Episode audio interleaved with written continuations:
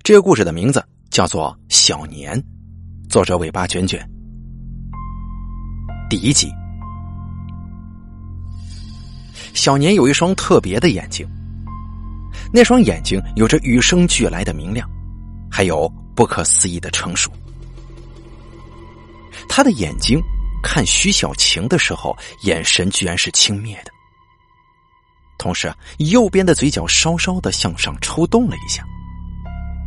徐小晴突然觉得，这个婴儿的外壳下面隐藏着的灵魂，让人觉得不寒而栗呀。但是，作为一个十个月大婴儿的继母，她不可避免的要与这个外表可爱的宝宝朝夕相对呀。孩子的爸爸给他取的名字叫小年，因为孩子出生那天正好是小年。徐小晴听到这个名字的时候，心突然颤抖了一下。自己的小名也叫小年，也是因为自己出生在小年的那一天。这是一个不可思议的巧合，但是往往不可思议的东西会给人带来不可思议的结果。结果无非两种：好或者坏。小年的妈妈叫罗毅，死于难产。小年十个月大的时候。郭东城，也就是小年的爸爸，迎娶了徐小晴。郭东城是个生意人，他的钱多的数不完。而徐小晴刚好相反，家里有个得了脑血栓而卧床不起的父亲，母亲早逝，大学也是自己半工半读，勉强支撑下来的。就在徐小晴为父亲高额的治疗费用愁眉不展的时候。他去了最大的一家婚姻介绍所，于是啊，徐小晴就认识了郭东城。他凭借姣好的容貌跟温柔的性情，很快郭东城就向徐小晴求婚了。求婚之后，徐小晴的父亲被转到了最好的单人病房，在专业的护理人员照顾之下，他的病情渐渐有所好转，也可以借助拐杖勉强走路了。而徐小晴一家人呢，也从筒子楼搬到了高档小区。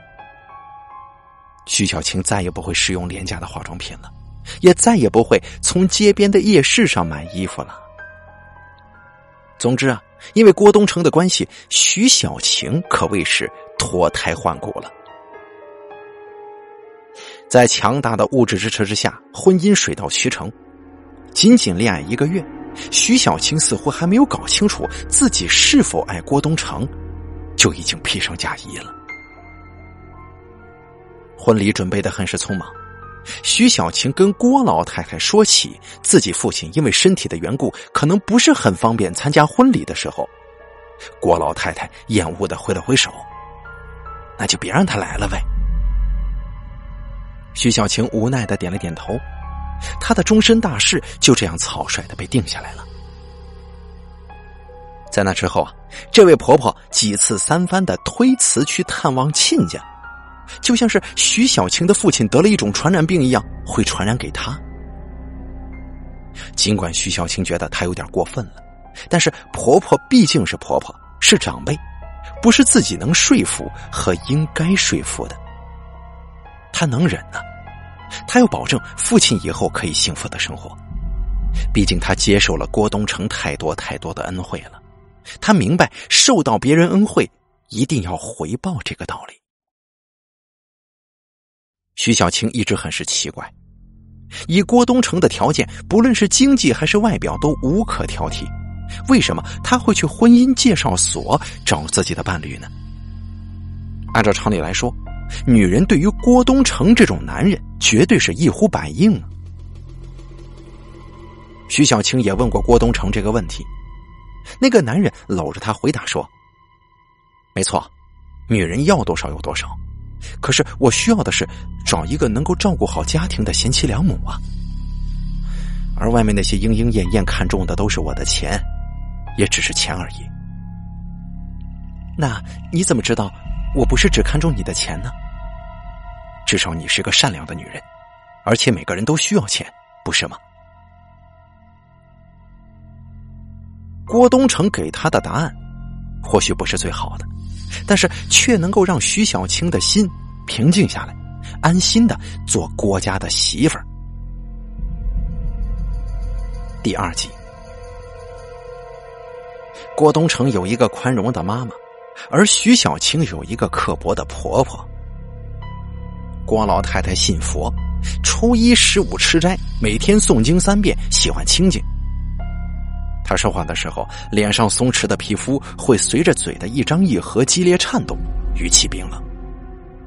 她崇尚三从四德，徐小晴没有她跟郭东城的允许是不可以出门的，不可以跟别的男人打电话，不许穿没有袖子的衣服跟超过膝盖的裙子，不许上班，要保证家里一尘不染。保证自己丈夫心情愉快，保证对婆婆恭敬孝顺，保证自己生是郭家人，死是郭家鬼。徐小青继续忍，或者说她是不得不忍呢。她无法跟婆婆对抗，就像是胳膊拧不过大腿一样，这是她的命。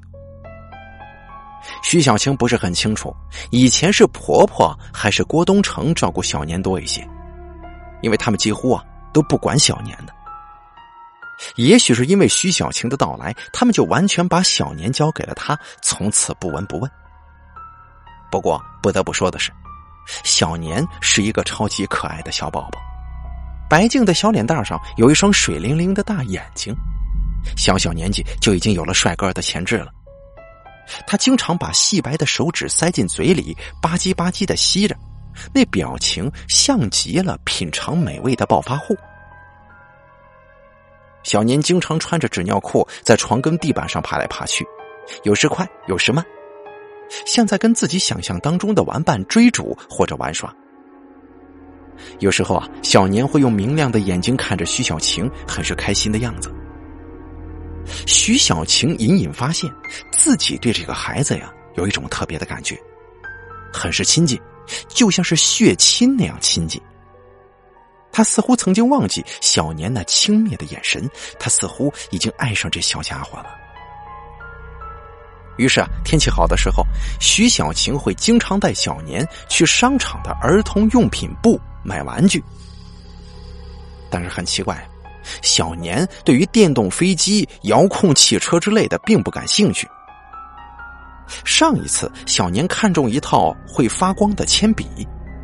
这次他选的是一个蘑菇房子形状的手摇转笔刀。小年抱着削笔刀，看着这个徐小晴，嘿嘿直笑。也许啊，徐小晴觉得那并不是一个孩子应该有的眼神呢。第三集，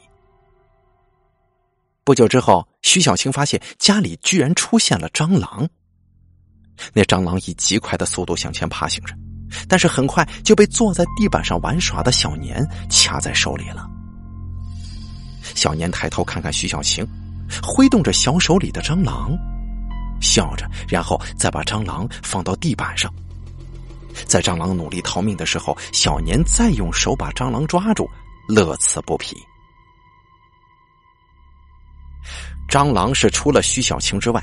郭老太太最不能容忍的生物之一，所以当天午饭过后，徐小晴马上跟婆婆请了假，去超市买回蟑螂粉，在厨房洗手间的墙边仔细的撒好那些粉末，并且在下水道里也撒了一些。夜幕慢慢降临，因为睡觉之前喝了一大瓶牛奶。小年现在已经发出细微的呼吸声，长长的睫毛像是熟睡当中蝴蝶的翅膀。徐小晴也早早的睡下了，但愿呢蟑螂能够很快被消灭。她很不愿意看到婆婆那副阴沉的嘴脸，因为在婆婆眼里，这个家中所有不好的事情都是与徐小晴密不可分的。但是第二天，徐小晴发现。撒在厨房跟洗手间墙边的蟑螂粉，全部被打扫的干干净净了，周围也没有蟑螂的尸体。婆婆从来不做家务，郭东城最近一直在上海出差，除了自己跟小年，家里没有多余的人了。突然，小晴被一个想法吓了一大跳。一个婴儿，一个偶尔显露出成熟眼神的婴儿，他到底能做些什么呢？郭老太太把茶壶狠狠的摔在地上，指着徐小青的鼻子，脸上松弛的皮肤因为激动而颤抖的厉害，额头上的青筋像是兴奋的蚯蚓一般一跳一跳的。你，你这个贱人，居然想毒死我！徐小青帮婆婆泡好茶之后，就出去买菜了。今天是初一，郭老太太要吃素。可回来的时候，她手里拿着一张化验单，对着徐小晴发疯一般的吼叫。早上喝茶的时候，郭老太太觉得味道不对，一向多疑的她小题大做的拿茶水去检验了，结果是茶水里面含有少量的氟虫胺，这是蟑螂粉的主要成分呢。你居然想用蟑螂药毒死我啊？你以为？我那么容易就死吗？婆婆，我没有啊，我根本什么都没做过。你没做过？难道蟑螂药是自己跑到我茶壶里的？徐巧晴的身体轻轻颤动了一下。家里只有三个人：婆婆、小年跟她自己。可是，可是，如果我真的想毒死你的话，又怎么会用蟑螂药呢？好啊，你终于承认了是吧？你以为我不知道啊？你是看我老了，撑不了多久了，想用蟑螂药一点一点的毒死我？哎呀，真是菩萨保佑啊！幸亏被我发现了。郭老太太鼻子里面发出重重的哼声，眼神非常轻视，右边的嘴角向上抽动了一下。面对婆婆的指责，徐小晴沉默了，她也只能沉默。这个时候，小年爬了过来。用沾满唾液的小手拉住徐小晴的裤脚，嘿嘿的笑着。徐小晴模糊的泪眼里面映照出小年灿烂的笑脸，那双大眼睛里闪烁着一抹得意的神色。徐小晴努力的咽下一口口水，向后退了一步，于是小年眼中的得意更浓了，那样的眼神让他觉得冰冷彻骨。婆婆发泄完了，从容的拨通急救电话，在医院把心肝脾肺肾能检查的地方通通都检查了一遍之后，这位郭老太太又从容的回了家。因为她只喝了一口茶，而且还都吐出去了，所以检查结果让她满意。徐小青一直战战兢兢的跟在婆婆后面，这样的生活让她觉得非常疲倦。走进卧室，准备换上睡衣的时候，她突然发现，红色睡衣的裙摆上居然有一些白色的粉末。啊！徐小青的头嗡的一声就炸了。这些粉末会不会是蟑螂药呢？第四集，郭东城从上海回来了，不出所料。郭太太在房间里头向儿子大声哭诉徐小晴的种种不是，当然呢，没有漏掉最重要的、最大逆不道的谋杀婆婆的情节。婆婆的口气像极了过去受了二房气的大媳妇儿，要郭东城给她做主啊，仿佛徐小晴是他的情敌一般。郭东城回到卧室的时候，徐小晴正坐在床上等他。到底是不是你啊？不是我，那就行。你你相信我吗？我不是相信你，我只是相信你不是一个会用蟑螂药杀人的笨蛋。徐小晴没再说什么，郭东城看了他一眼，那眼神是十分轻视的，右边的嘴角向上抽动了一下。命运不是一条直线，而是一条波浪线，忽高忽低。徐小青知道郭东城话里有话，他突然觉得自己很是委屈，直到很晚才睡着。他当时做了个梦，小年在地板上开心的爬着，不时回头望一下徐小晴。不一会儿，地上出现了很多爬动的蟑螂，在地板上发出沙沙的声音。徐小晴来不及恶心，就被小年的神情给吸引过去了。只见他用沾满鲜血的小手抓起一只蟑螂，然后看看，嘿嘿的笑笑，玩够了就放在地上，然后抓起另一只，玩够了再放在地上。那种眼神是轻蔑的、戏谑的，以及不屑的。这种眼神让徐小晴嗅到了危险的味道。这个时候，小年不再抓蟑螂，而是爬到徐小晴身上，就像是猴子爬树一样。敏捷而又灵巧。徐小晴身上布满了小小的血手印，小年明亮的眼睛睁着，右边的嘴角向上抽动了一下，清楚的说了一句话：“他说，你们都一样。”小青不知道这句话是什么意思，但是他突然发现小年的右手食指正指着地上成群的蟑螂呢。第五集，一天夜里，徐小青有些口渴，刚想起床倒杯水的时候，他突然看到卧室的门是敞开的，门口站了一个人。还没等徐小青有所反应，那个人影发疯似的冲了进来，一把拉起熟睡的郭东城。东城，东城，你还记不记得你陈叔叔啊？就是以前一直给咱们当司机的陈叔叔啊。郭东城迷迷糊糊的睁开眼睛，妈，你又怎么了？郭东城语气冰冷，眼神当中闪过一丝厌恶。他死了，他死了呀！徐小青从来没看到过婆婆露出这样惊恐的表情。我知道你跟我说过好多次了，他是出了车祸，死无全尸那种。怎么，他又来找你了？这样吧，明天我找人给他烧点纸钱吧。可是啊，可是我还梦到那个女人了。他说老陈的死不是意外，不是意外，那是什么呀？东城，你告诉我，他为什么这么说？啊，他有什么目的？他是不是也想要让我死啊？徐小晴去厨房给婆婆倒了一杯水，婆婆夺过来，兜头就倒在徐小晴身上了，指她说：“你给我出去，滚出去！”徐小晴没说什么，看了看郭东城，转身走了，并且把卧室的门带好。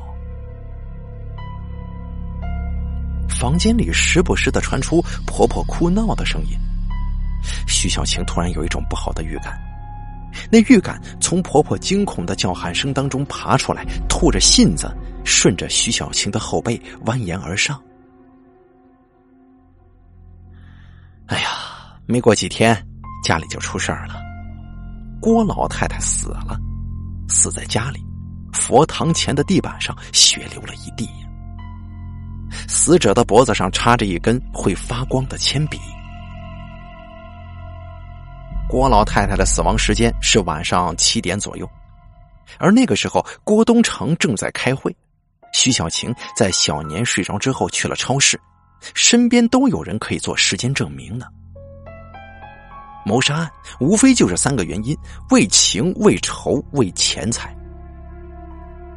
郭老太太早年守寡，不爱跟人交往，前两个原因可以排除。现场没有任何翻动的迹象，老人身上的黄金首饰一样也没丢，显然第三种也不可能。这调查陷入了僵局，毫无头绪。徐小晴知道凶手是谁，但是他不能说呀。因为说了也不会有人信的，谁也不会信一个一岁不到的孩子可以用削笔刀削好铅笔，再把铅笔插进人的动脉。这简直就是无稽之谈。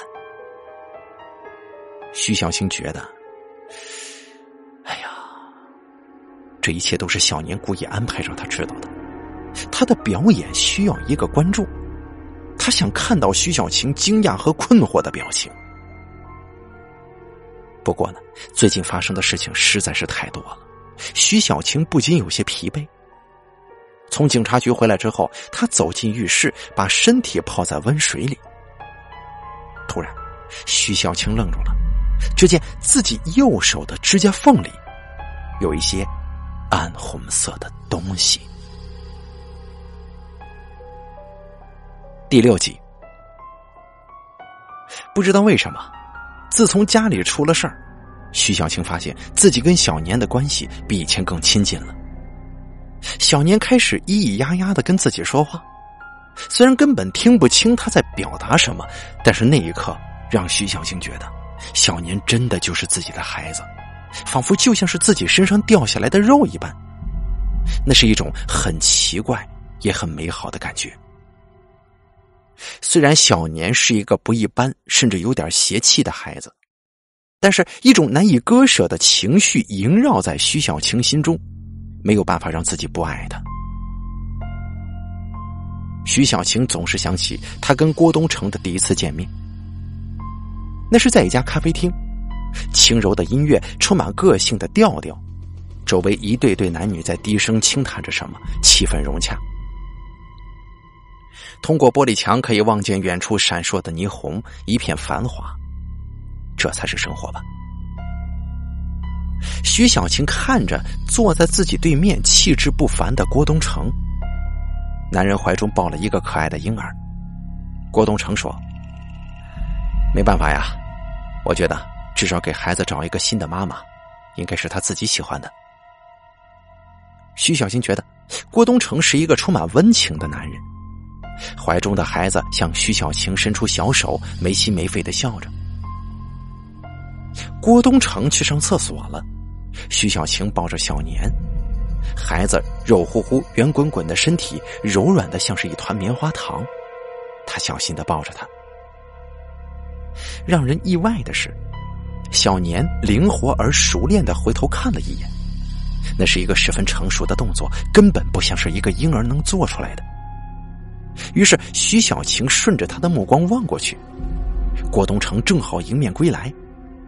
再看小年的时候啊，那双天真明亮的眼睛里面居然掺杂了一些其他的东西，那是一种轻蔑。右面的嘴角向上抽动了一下。徐小晴的手抖了抖，小年一愣，憨憨的咧开了小嘴，然后嘿嘿的笑了，天真无邪。他，是小年选中的人。第七集，下雪了，明天就是小年了。晚上的雪扑扑的落下来，在寂静的夜里，声音竟然听得很是清晰。同样清晰的还有小年的呼吸声，那声音就在耳边。徐小青睁开眼睛，发现小年已经爬到自己的床上了。黑暗之中。小年的眼睛依然如宝石一般明亮，他俯视着徐小青的脸，表情严肃。但很快啊，小年又对徐小青嘿嘿的笑了，还轻轻的咿咿呀呀的说着什么呢？早上的时候，徐小晴想了很久很久，仍旧不知道昨夜小年的举动是梦境还是真实发生过。小年到底在跟自己说些什么呢？他记得自己似乎听懂了，但是现在却一点儿也想不起来。这天啊，小年很早就起来了，他正坐在客厅的地板上玩一只皮球，很小的皮球，小年可以勉强把他抓在手里，那姿势就像是在抓一只蟑螂。徐小青在沙发上看电视，一向很忙碌的郭东城也难得的休息。毫无缘由的，他似乎觉得今天是一个特别的日子。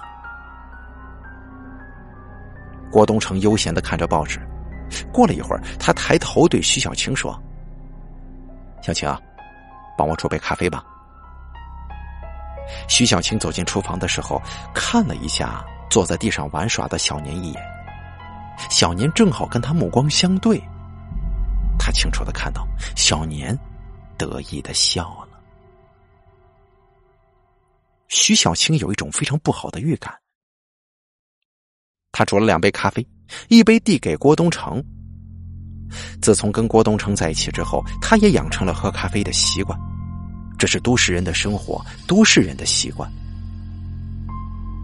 小年指着电视咿咿呀呀的说着什么，徐小青知道他这是在要求换频道啊，于是就把频道调到了儿童频道，正好演的是动画片小年开心的张着小嘴向前爬了几步，手里拿着球，天真的笑着。而这个时候，郭东城说：“小晴啊，帮我加点糖吧。”徐小晴非常奇怪，郭东城一向不喜欢黑咖啡加糖的呀。他愣了一下，还是起身向厨房走去。一不小心，脚下一个踉跄，徐小晴手中的咖啡杯脱手落地了。他来不及注意绊住自己的那个小皮球，向皱着眉头的郭东城轻声道歉之后，慌忙转身跑去拿拖布了。当徐小晴拿着拖布走进客厅的时候，他听见“咕咚”一声，那是重物倒地的声音，随后传来郭东城的。一声惨叫。客厅里，郭东城横在电视机前面，脖子的动脉被一块三角形的碎片给割开了，血喷了一地。郭东城还在不停的抽搐着，随着身体的颤动，血液一股一股的涌出来。而小年望着郭东城的尸体，嘿嘿笑了一声，然后慢慢的爬走，把不远处的皮球重新拿到手里。徐小青惊恐的看着小年，马上拿起电话，但是电话却什么反应都没有。徐小青回房间拿自己的手机拨通了医院的电话，刚刚挂机，他听到客厅里传来一声沉闷的呻吟。徐小青再次看到郭东城的时候，他已经停止了抽搐，他脖子上有东西一闪一闪的，那是一支会发光的铅笔。小年对着徐小青没心没肺的笑着，小手上沾满了郭东城的血。徐小青觉得自己快要崩溃了，他发现自己突然很害怕这个孩子，或许他根本就不是一个孩子。农历十二月二十三号，小年的这一天，小年跟徐小晴生日的这一天，郭东城还是没能保住自己的命。徐小晴被认定是凶手。警察把他带走的时候，小年对他伸出手，仍然咿咿呀呀的在说着些什么。那么熟悉的音节，似乎刺激到了徐小晴的记忆。他想起昨天晚上小年的话了，虽然口齿不清，但是他却能听得懂。他在说：“杯子，杯子，落地，落地。”所有的证据都证明徐小青是凶手。郭东城死了，他作为妻子可以得到郭东城的全部财产。事发之时，也只有她在丈夫身边。啊，当然了，警察是不会把一个一岁的孩子计算在内的。一切合情合理，而且证据确凿。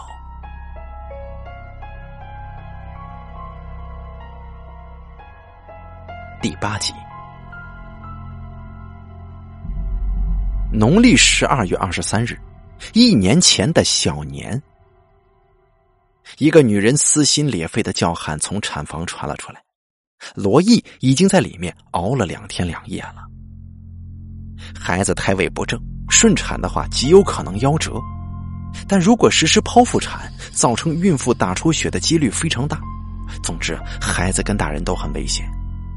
医生问产妇家属：保大人还是保孩子？而郭老太太答非所问：“请问，是男孩还是女孩啊？”医生愣了一下，说道：“哦，是男孩。抱孩子。”郭老太太口气坚决，一旁的郭东城张了张嘴，可最后什么话都没说。医生在进去的时候无奈的摇了摇头。结果是，罗毅死在了产房里面。他的命被郭老太太当成了筹码，换回了一个孩子。罗毅在死前努力的睁大眼睛，望着孩子的方向，艰难的伸出手臂。他的嘴唇颤抖着，却吐不出一个字来。他感觉自己的身体泡在粘稠的血液里，温暖而又湿润。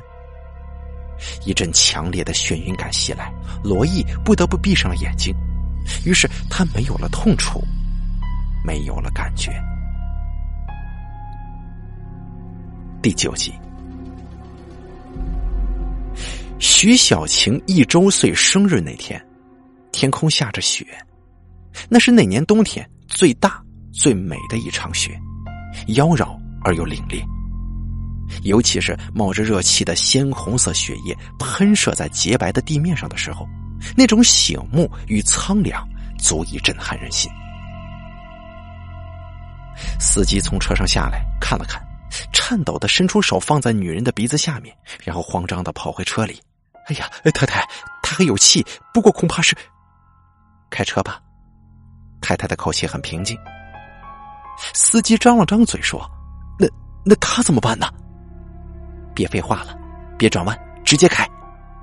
哎呀，那那直接开不就从他身上碾过去了吗？太太啊，这你想坐牢吗？太太目光冰冷的问。不，我我不想。你如果不想坐牢，就照我说的做。老陈在郭家已经当了十几年司机了，他对郭太太也算了解。如果是一般人说出这样的话，老陈一定会惊讶不已。但是这些话是从郭太太嘴里说出来的。车身下面发出沉重的咔啪咔啪的声音，太太的嘴角微微翘起，似乎很享受这样的声音。老陈呐，去把车子洗洗吧。哦哦，是的，太太。服务员看到郭太太的车开了过来，赶紧围了过去。您来了呀！下一秒钟，他们的目光都不由自主的飘到沾满血迹的车轮上。郭太太在众人疑惑的目光当中站得笔直。看什么？有什么大不了的？不就是碾死了一条野狗吗？坐回到车里之后，老陈把车开进隧道进行清洗。密密麻麻的刷洗声让郭太太很是心烦。突然，老陈慌里慌张的说：“哎，太太，你你有没有听到什么声音呢？什么声音呢？别大惊小怪的。”哦哦，司机擦了一下额头上的汗，清晰刺耳的吱吱声在黑暗里像是一只冰冷而又苍白的手臂，慢慢的环上了郭太太的脖子。那声音是指甲在金属上滑动的声音，就在郭太太脚下。他甚至感觉到车座下面已经有了轻微的凸起。郭太太努力的想叫喊出来，可是发不出声音。很快，黑暗褪去，汽车从隧道里开出来了。快，看看，车下面有有什么？老陈哆里哆嗦的下着车。慢慢的跪倒，把头探到了车子下面。过了一会儿，他拿着一块白色的东西送到郭太太眼前。那是一块骨头，看上去是一根手指的骨头，很干净，干净的不可思议，上面没有一丝皮肉。可可能是他他挂在下面，车子一启动，他就刮到底盘所发出的声音。老陈猜测说：“郭太太看了半天，轻轻的点了点头。”老陈不确定的表情让郭太太很是不安。这是一个现实的经济社会，任何东西都可以找到一个适合的数字标出价值，包括人命。一个人，一个女人，一个生过孩子的女人，一个生过孩子的。又有间歇性精神分裂的女人，只值这个钱呢？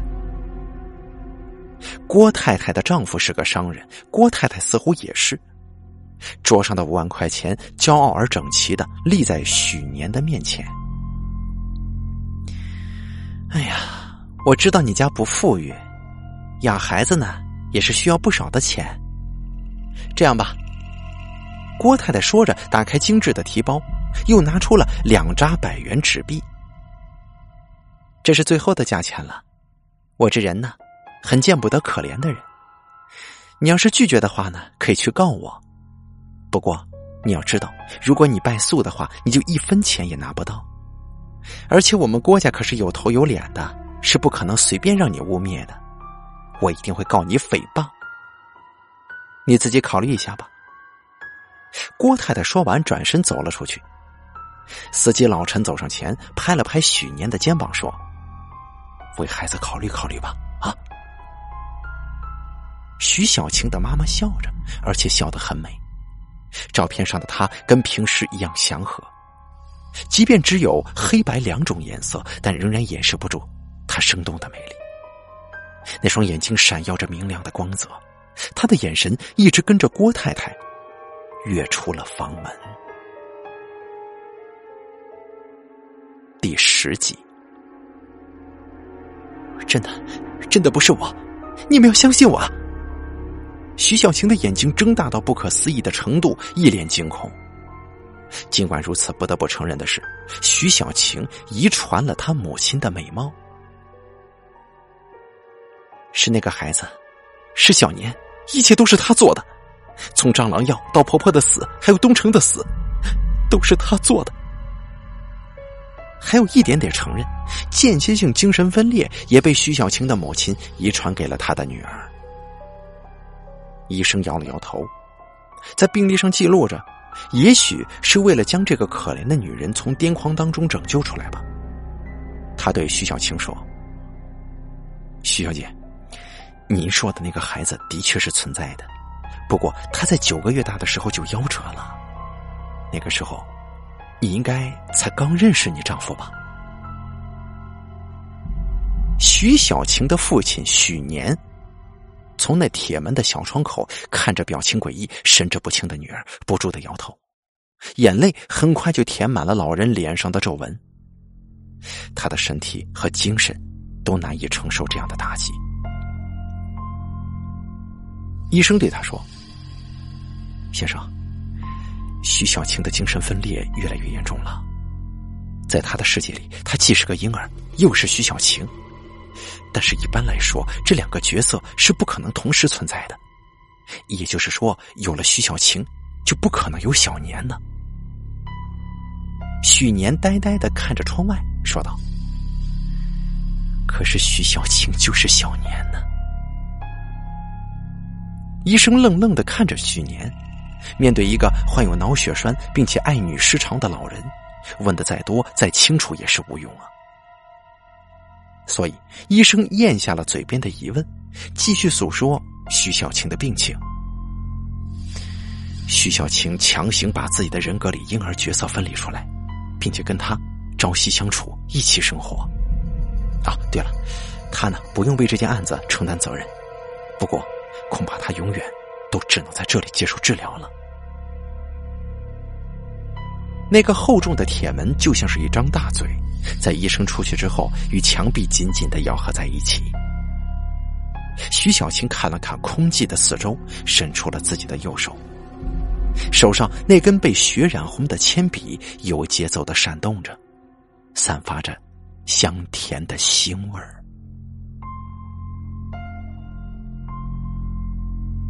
好了，小年的故事演播完毕，作者尾巴卷卷，感谢您的收听。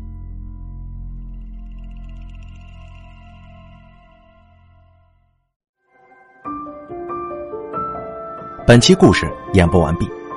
想要了解大凯更多的精彩内容，敬请关注微信公众账号“大凯说”。感谢您的收听。